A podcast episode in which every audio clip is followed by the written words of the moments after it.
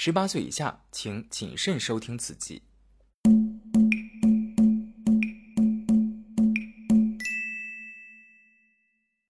你好，我是十月，现在在北京的东五环。这是我要给你讲的第三个关于出柜的真实故事。主人公叫了了，今年二十九岁，生活在深圳。了了在十七岁的时候和家人出柜了，那时候他在读高中。但这其实并不是他预先想好的，因为这次出柜经历可以说是颇具戏剧化。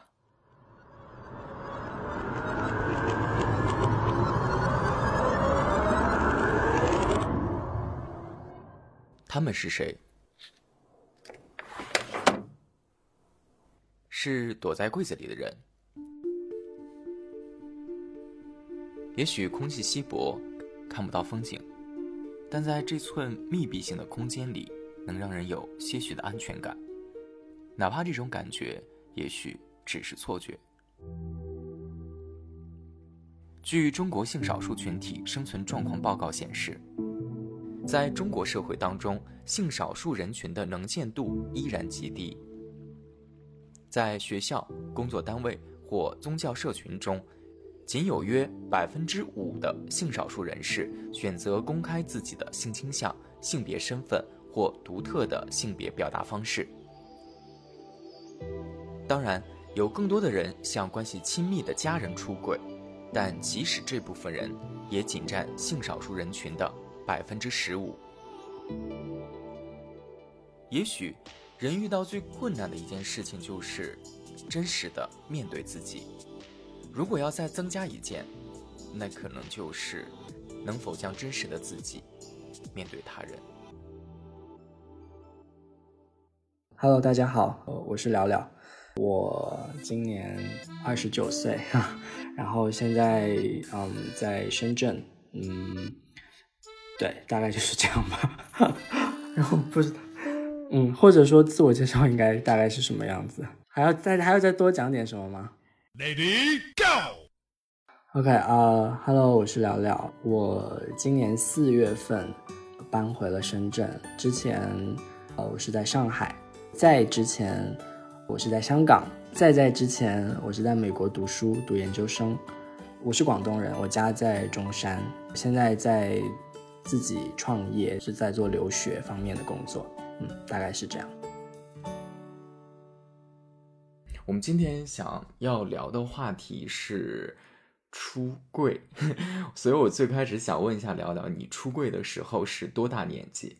正式出柜的时候是高三，那应该差不多是十七岁的时候，还挺早的。对，是还挺早的。但其实，在正式出柜之前。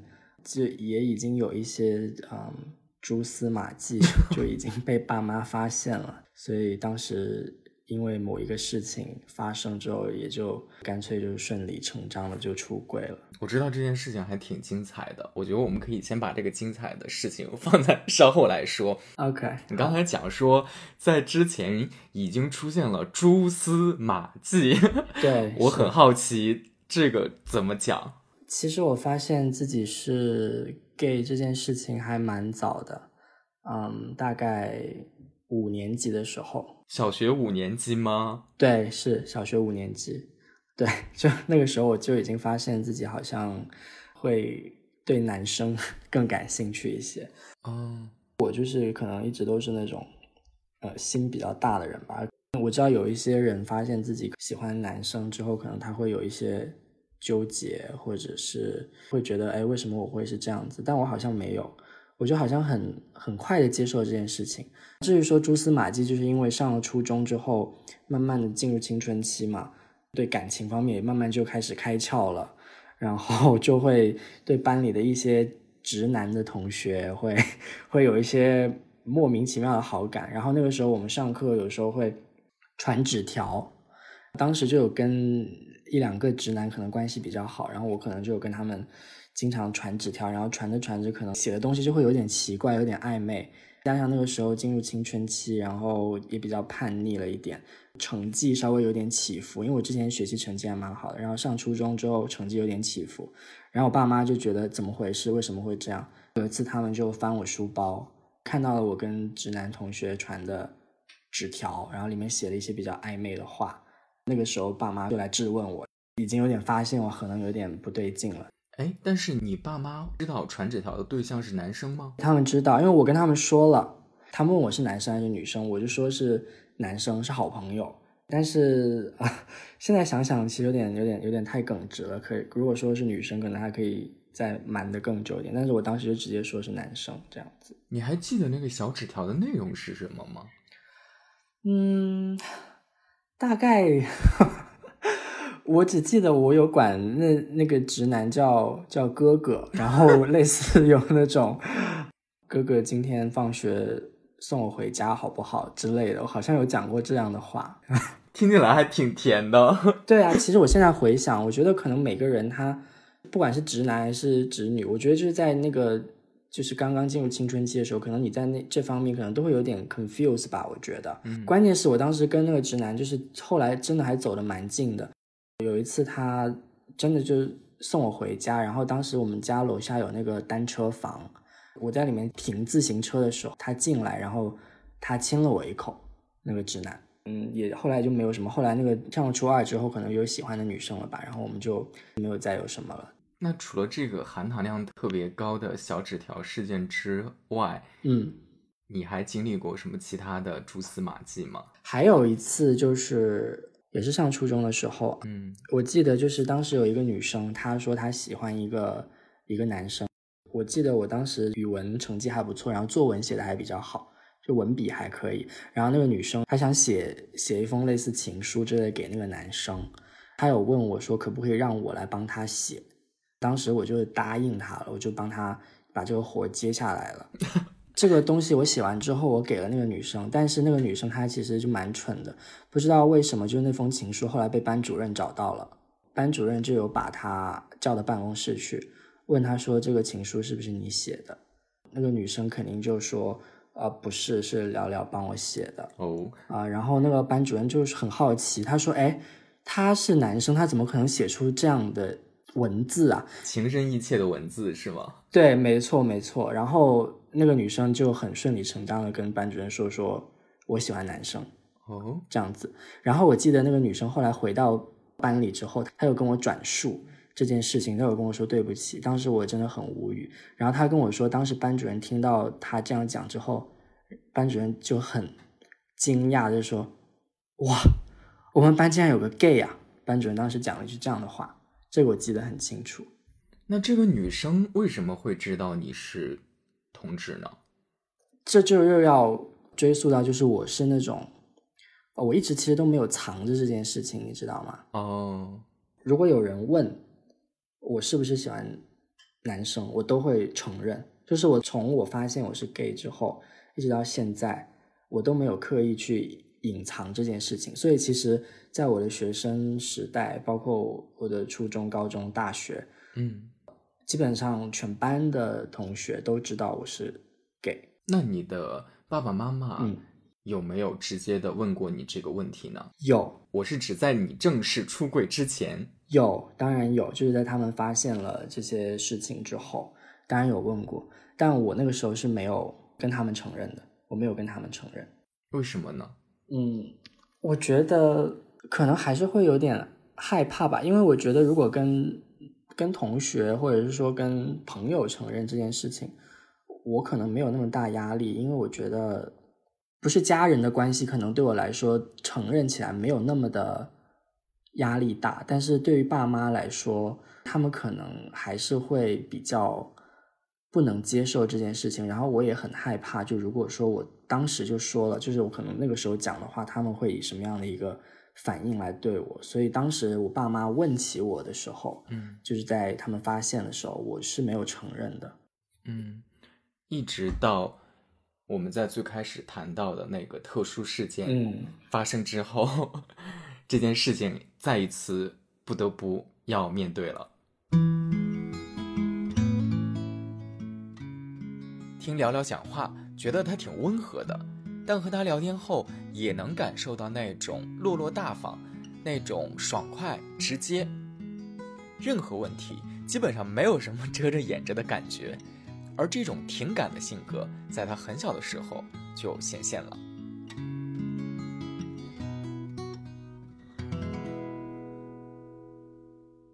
高二的那个夏天，那个时候我已经在玩豆瓣了，算是玩的很早的一批人。然后刚好那个时候，呃，我也蛮不要脸的，就是 那个时候就觉得自己长得好像还就是算算是那种小可爱吧。然后那个时候刚好那个审美也是慢慢有点兴起那种正太风之类的 啊，白白净净的小男孩那样子。嗯然后那个时候我开始玩豆瓣之后，我就有发过一些自己的那些照片到豆瓣上，然后就有吸引了第一批的这个友邻过来，然后这个是那个背景了。然后后来当时就是我收到一封豆邮，是一个比我大大概七八岁的一个一个男生发给我的，嗯他当时是在美国，然后呃，他说他呃因因为受朋友的委托，他刚好要去到我生活的城市，也就是中山，他那个夏天可能要帮他的那个朋友处理一点事情。嗯，他说想先看看中山有没有什么朋友可以认识一下，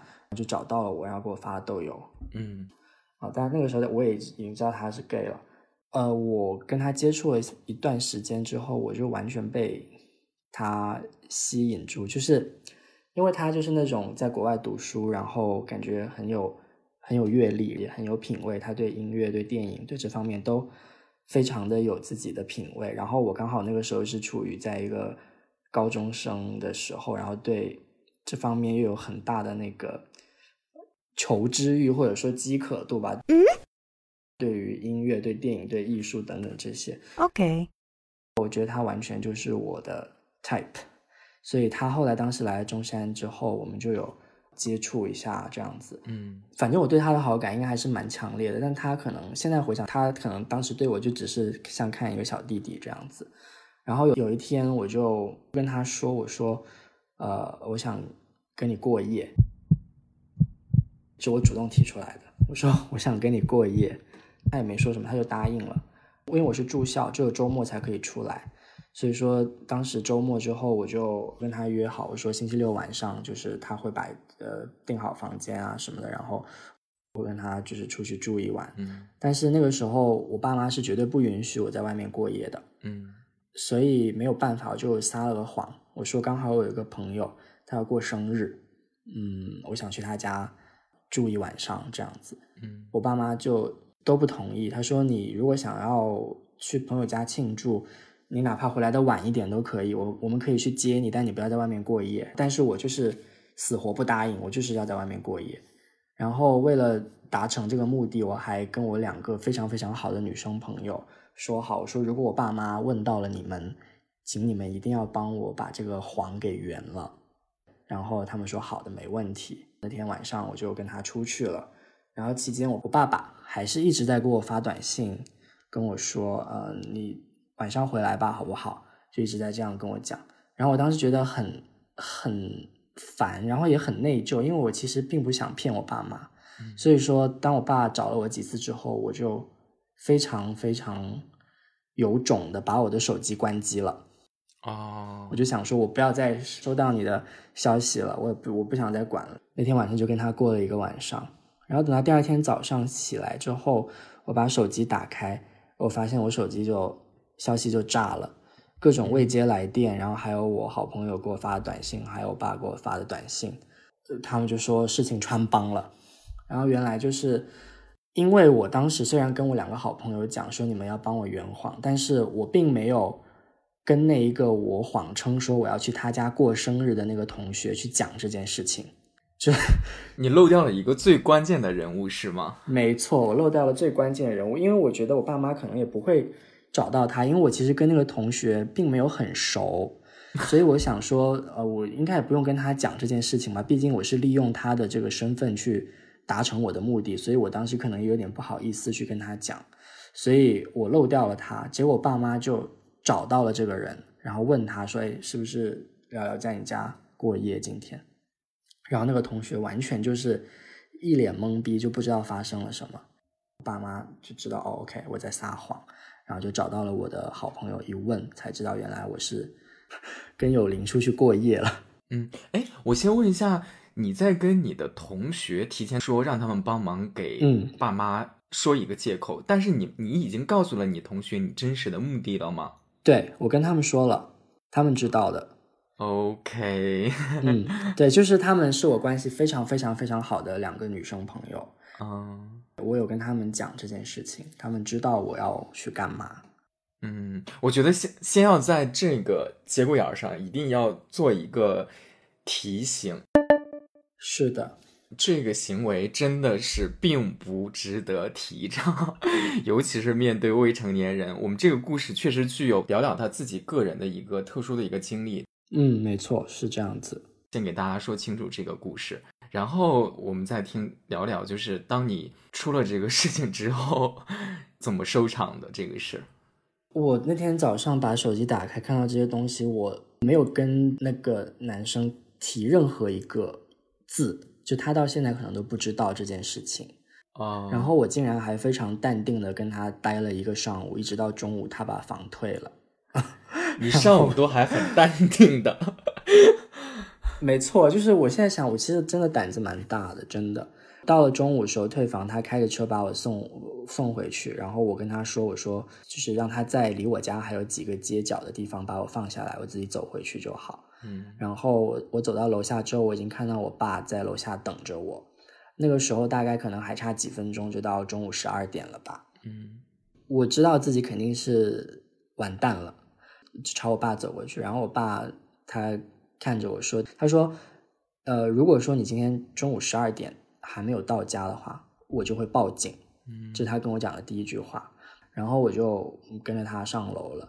进门之前，我想，我一进门第一件事肯定就会挨我妈的巴掌，她肯定会一耳光扇过来，因为从小到大都是我妈会比较严厉，就管得我比较严。嗯但是结果好像我进门之后，我妈她好像除了有点不高兴，就是觉得呃因为我没有回家这件事情有点不高兴之外，她并没有什么异常的反应，所以我就有点奇怪。然后我中午就吃了饭，吃完饭之后我就回房间了，然后我爸就跟了进来。嗯，他就跟我说，他说，呃，我没有告诉你妈昨天晚上发生了什么。哦，哎，我想问一下，发生这件事情的这一个是周末吗？不是你正常的上学的时间是吗？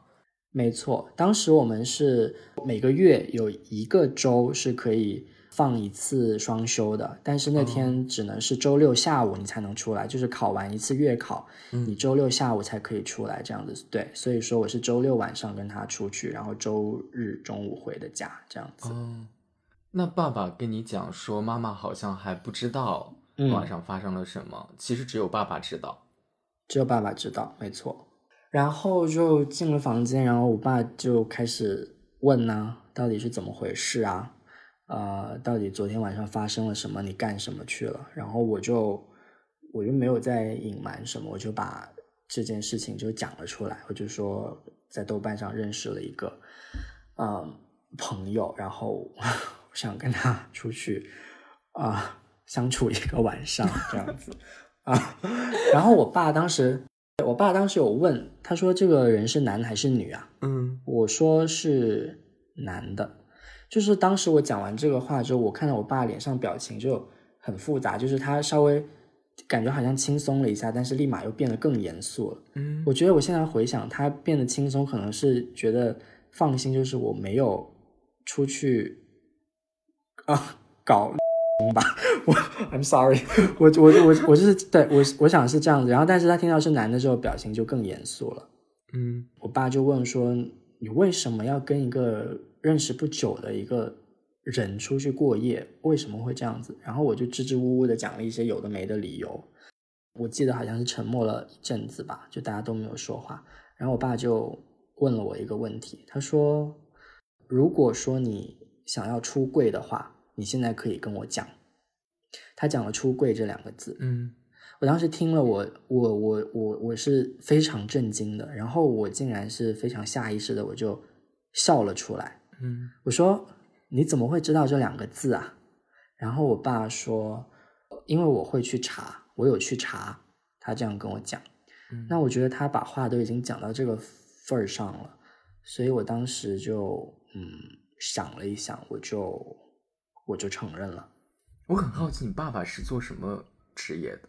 呃，跟朋友一起开了一个厂这样子，但他之之前的专业，他在大学时候读的专业不是这样的，他他在大学读的专业是计算机，跟他做的事情没有什么关系，跟他现在做的事情。他后来等于是有点像做呃做生意，对，没错，是的，所以等于这个时候是正式的跟爸爸出柜了。是的。那对妈妈呢？我妈妈她她一直没有去介入这件事情，嗯在这件事情发生之后，她一直没有介入这个事情，是因为呃，在我上中学、上高中之前，就是我一直是我妈在管我学，就是学习各方面的事情。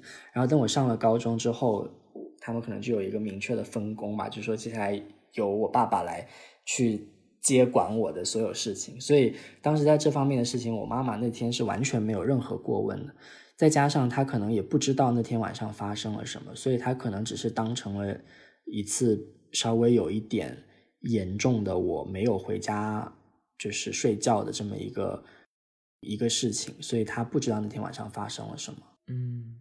那后来关于你同志的这个身份是怎么跟妈妈来沟通的呢？我没有跟我妈妈去说过这件事情，呃，应该是我爸爸跟他把这这些可能这些来龙去脉，或者说一些整个这些经过，他跟我妈妈去做了个沟通，这样子，所以我没有正式的跟我妈去讲过。哎，那你妈妈后来，比如说在你跟爸爸出柜之后，哪怕那一段时间之内，完全没有跟你沟通过任何这个方面的话题吗？他们完全没有跟我沟通过这方面的话题，就是在这件事情发生了之后，我们在一段时间之内，可能在嗯两三年的这么一个时间里吧，都没有再去正式的去讲过这方面的事情，嗯，就是完全没有提过这个事情。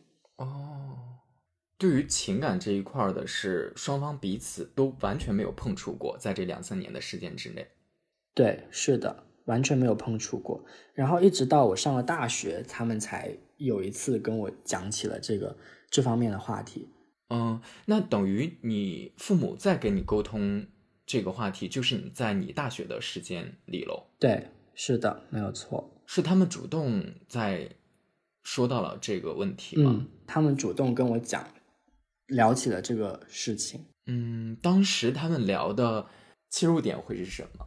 当时是因为呃，后来上了大学之后，那就 就开始有正式谈恋爱嘛。嗯呃，我记得就是当时有当时交的那任男朋友，可能我们的关系不是很好吧。当时放假回到家之后，因为呃感情方面的事情，我经常就是情绪非常不好，很不开心，嗯然后也就表现在了我的一些表情上，或者是说日常的一些行为上，就是闷闷不乐啊，不爱说话，或者说脸很黑这样子。嗯 那爸妈他们可能就大概能看出来，而且有的时候晚上我可能会跟当时的男朋友打电话嗯之类的，他们在隔壁房间有时候可能会听到我讲的一些话，这样子就是有时候会有一些争吵。然后就有一天晚上，我就自己在房间里在看书，嗯那个时候我爸妈就走进来，他们就就问我说：“聊聊，你最近是不是不开心呐、嗯我说没有啊，没有不开心啊，你干嘛这样问？他们就说好吧，那如果你不想说的话，我嗯也没关系，我们也不会逼你这样子。然后他们说，但是有一件事情，爸妈想让你知道，不管有什么事情发生了什么事情，不管你现在的想法跟状态是什么，爸妈最不想看到的就是你受委屈。嗯他们跟我讲了这样一句话。嗯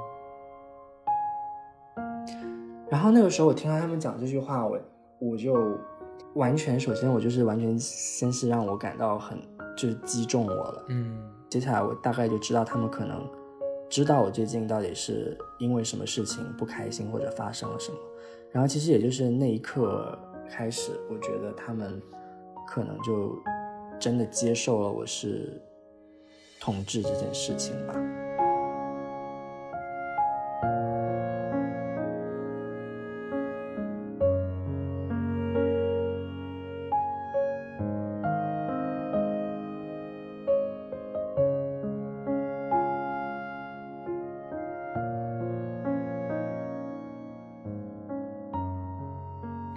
爸爸妈妈对你现在的情感大概是什么态度呢？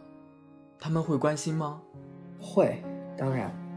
呃，我我们现在的状态就是，我跟我妈其实现在的状态反而就是就无话不谈这样子，更像是有点像姐妹那种 那种感觉。对，就是什么都能聊这样子。嗯，我现在是有男朋友的，然后我们在一起也很久了，好多好多年了。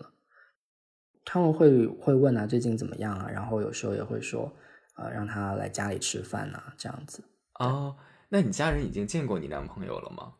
对，已经见过很多次了。因为我跟我男朋友其实是当时一起出国读书的，然后后来又一起回国这样子。嗯，然后不管是当时出国前，还是后来当时在美国，还是现在回国之后，他们都有见过，就是见过还蛮多次的。嗯。那你周围现在的亲戚知道你的情感状态吗？呃，他们不知道，就只有我爸妈知道。但是有一点就是，嗯，因为你之所以这么会这么问，我想也是因为就是可能你也知道，可能逢年过节的时候，嗯，呃，亲戚啊聚在一起，而且我可能年纪毕竟也到了嘛，然后呃，亲戚肯定会问说，哎，怎么还不找女朋友啊？这样子。但是现在就是好的，就是我我不需要自己去解释。就是我爸妈都会帮我挡，他们会怎么说？他们当然不会说，哎，他是他是 gay，他们当然不会这么说，他们就会说，呃，你管他干嘛呢？这是他自己的日子，他自己过得开心就好了，他怎么样随他便。他们会这样跟我的亲戚去讲。哦，那你爸爸妈妈真的是对你从小其实就还挺包容的，而且他们确实蛮开放的。对，确实就是我觉得这一点我可能比很多。很多很多很多 gay 要要幸运很多吧，所以总结下来，你的这个出柜多多少少对父母其实是有点被动出柜的意味。对，是这个意思。如果没有发生那个事情，可能我我我也会就是能瞒的话，我也会再瞒一点。但如果说真的没有那件事情之后有别的事情有这样的一个嗯。一个契机吧，我也不能说是契机，就是如果说有发生了这样的一个事情的话，如果他们真的问起来了，我觉得可能我还是会承认吧。就是如果他们抓到实锤了，我就会承认。对，但如果说他们呃还是只有一些蛛丝马迹，然后就这么随便问问的话，我可能还是会会再瞒一下这样子。嗯，对。那你的男朋友对家人现在也是出柜的状态吗？嗯，对，是的。哦，他是什么时候出轨的？你有了解过吗？他正式跟他家人讲是在在美国的时候。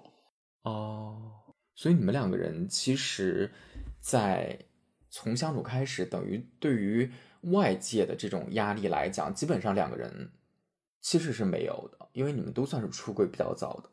我觉得他可能还是他的压力可能会比我要大一些吧，但是对于我来说，我可能算是。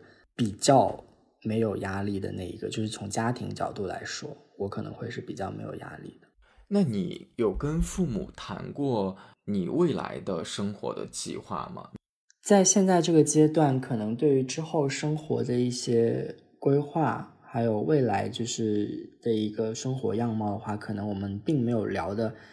呃，非常的多，因为我回国之后到现在，因为现在我在自己创业，可能我爸妈更关心我的是，就是我现在在做的事情能不能慢慢的做起来，他们可能会从这个角度更加关心我。但其实对他们来说，如果说我自己的生活能够呃过得好，或者说能够不用他们操心，那我觉得他们可能就也不是说非常的。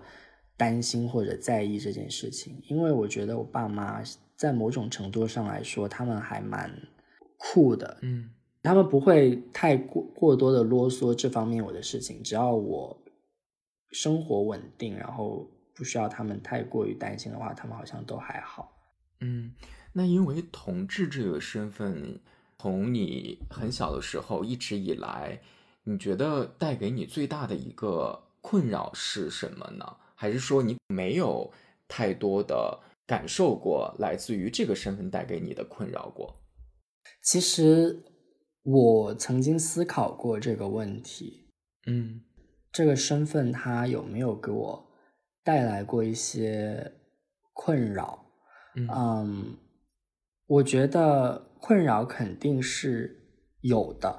就嗯，比方说在在以前读书的时候，可能更多是在中学、初中、高中的时候，会有一些同学拿我的一些行为举止，因为可能那个时候会比较怎么讲，比较娘娘腔吧，会有一些类似呃霸凌啊、bully 这样的事情发生，是有的。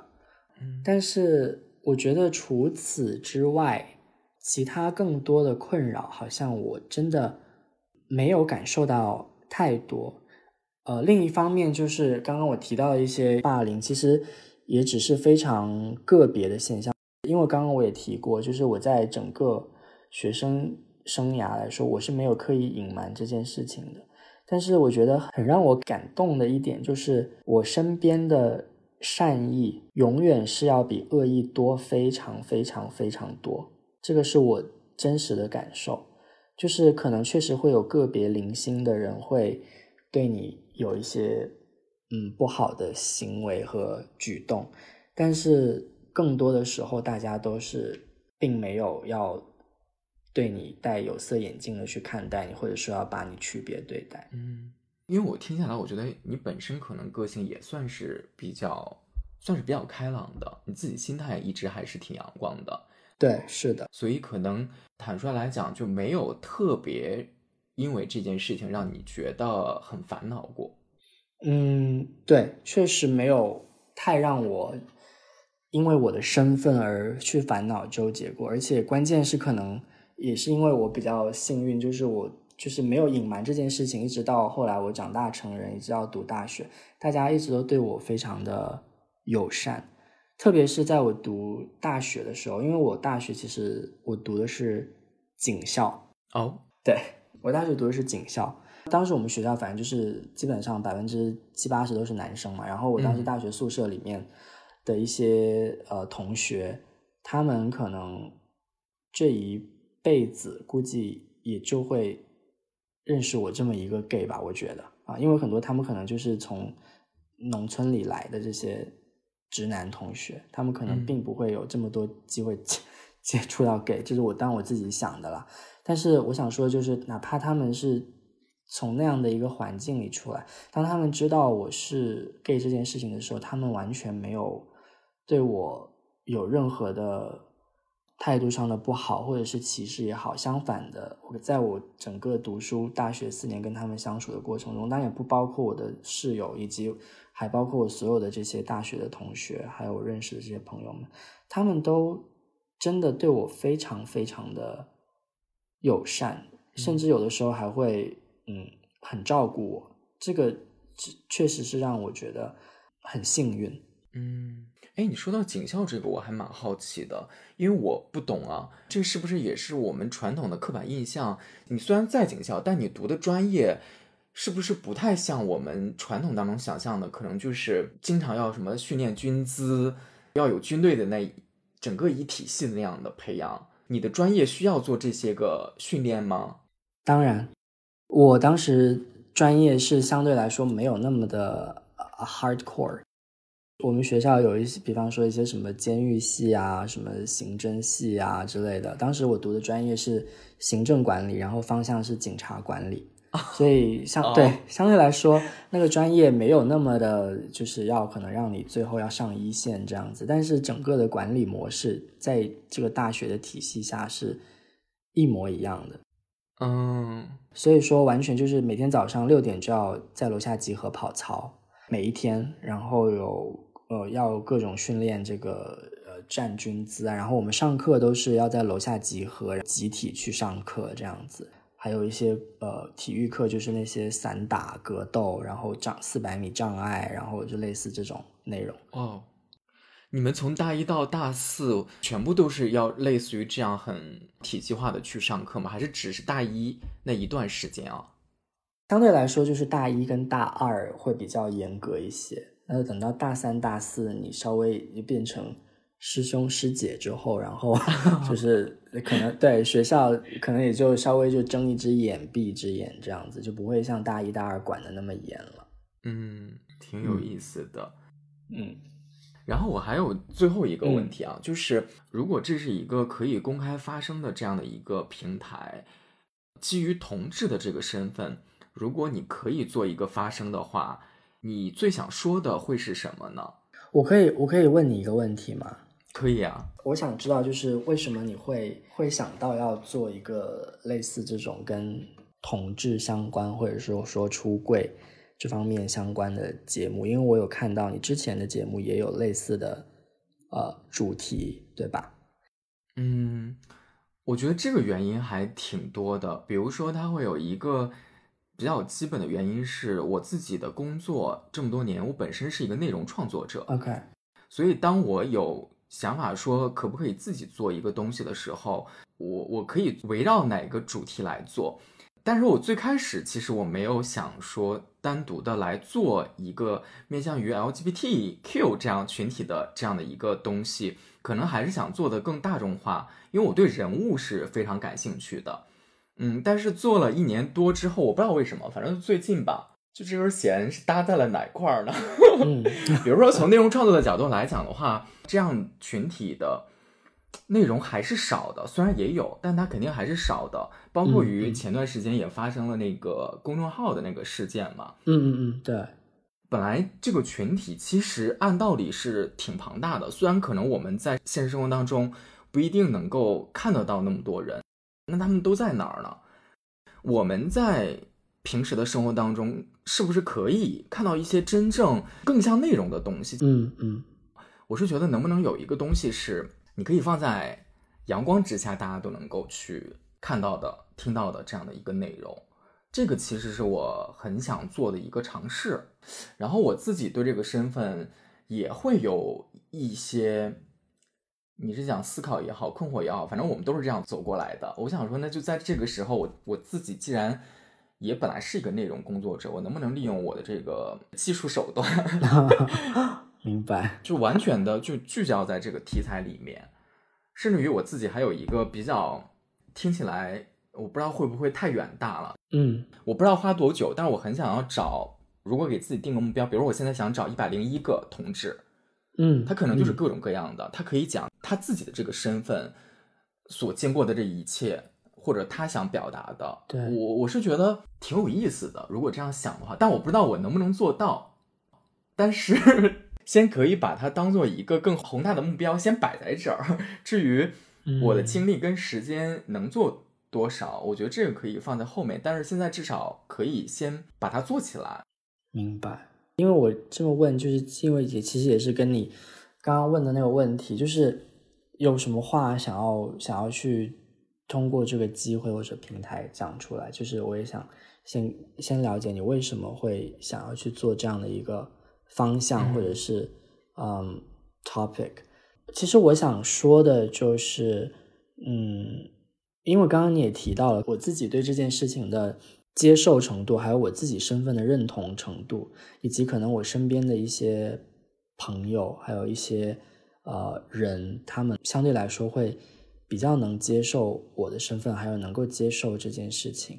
嗯我觉得可能我的这个情况对于更广大的 LGBTQ 的群体来说的话，不是那么有普适性，我所以我不会想要去给一些什么建议啊，比方说，哎，你想要出柜你就勇敢的出吧之类，我觉得这种话实在是对很多人来说是并不适用的。嗯因为我也知道，其实每个人在这件事情上，他的状态，就是他的进度，或者说他的状态，或者说他的想法，都是不一样的。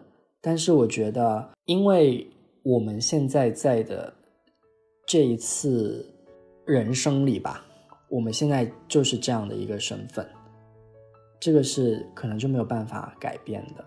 而且我们现在在的这样的一个环境下，可能也会限制一些我们的一些行为，或者说我们的一些对于这件事情或这个身份的一些决定。但我觉得，既然我们现在已经是这样的情况，我会希望大家能够尽可能在自己的接受程度，还有接受范围，还有你现实生活的这么一个情境下，去尽可能过得开心跟快乐一点，因为我觉得开心跟快乐其实才是最重要的。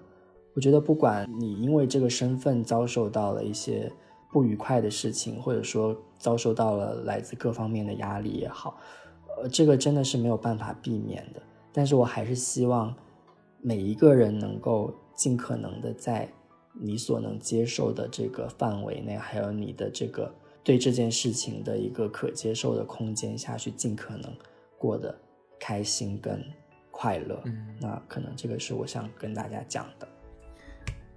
不愧是学过教育的哦，非常正能量。没有，我就是真的是我自己真实的感受。因为我其实我能够想到，就是毕竟可能有很多人他都生活在一些比较嗯不能把这件事情公开讲的这样一个状态下，所以我觉得如果说嗯我可以去讲一些东西，然后然后能够让大家觉得哦原来有这样的一些事情，或者说听起来还蛮好玩的，那我觉得也是一件好的事情。对，太棒了！我觉得如果这个。播客最后建成了，并且能够做得更久一点的话，我还特别的希望以后能够有机会跟阳光聊聊，能够继续的聊更多别的话题，很期待。可以啊，没有问题。好的，谢谢你。那我们有事情再联系，拜拜。